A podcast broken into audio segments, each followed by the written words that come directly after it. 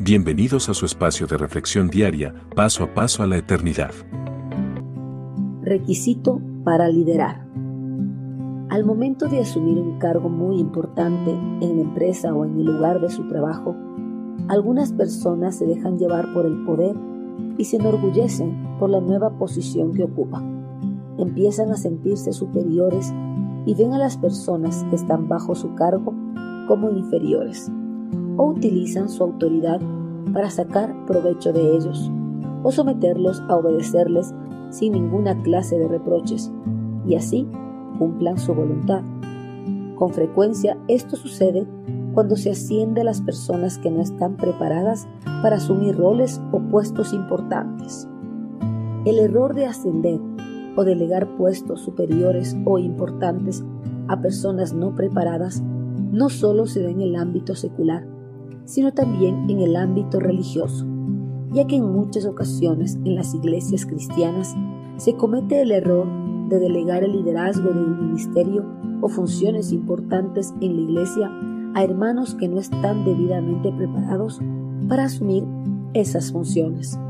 Por eso, para que la congregación o los líderes de la misma no caigan en este error, el apóstol Pablo da unas pautas para que sean tomadas en cuenta al momento de elegir o designar a un hermano para un cargo importante dentro de una congregación. El apóstol recalca, por lo tanto, el dirigente no debe ser un recién convertido, no sea que se llene de orgullo y caiga bajo la misma condenación en que cayó el diablo. Primera de Timoteo 3:6. Las pautas que da el apóstol Pablo para elegir o designar autoridades dentro de una congregación, es importante que sean tomadas en cuenta, ya que de eso dependerá el buen funcionamiento de la iglesia. Si se delega a un hermano que no está preparado para asumir el liderazgo de manera eficiente, no solo afectará el funcionamiento de la iglesia, sino también la vida del hermano, ya que el Señor le demandará si no cumple eficientemente su función delegada.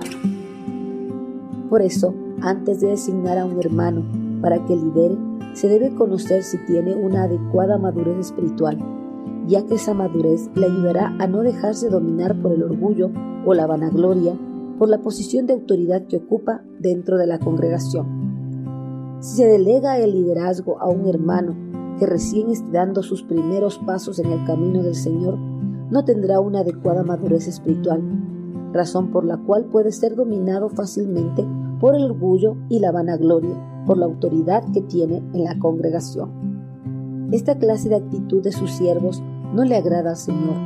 Por eso todos aquellos que muestran esta clase de actitud o similares a estas caerán en la misma condenación que cayó Satanás.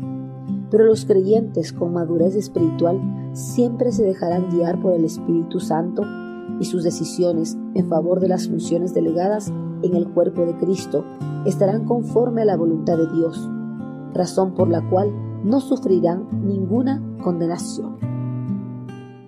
Envíenos sus sugerencias y comentarios a nuestro correo electrónico ministerio.jesusislife.net. Este programa es una producción de Jesus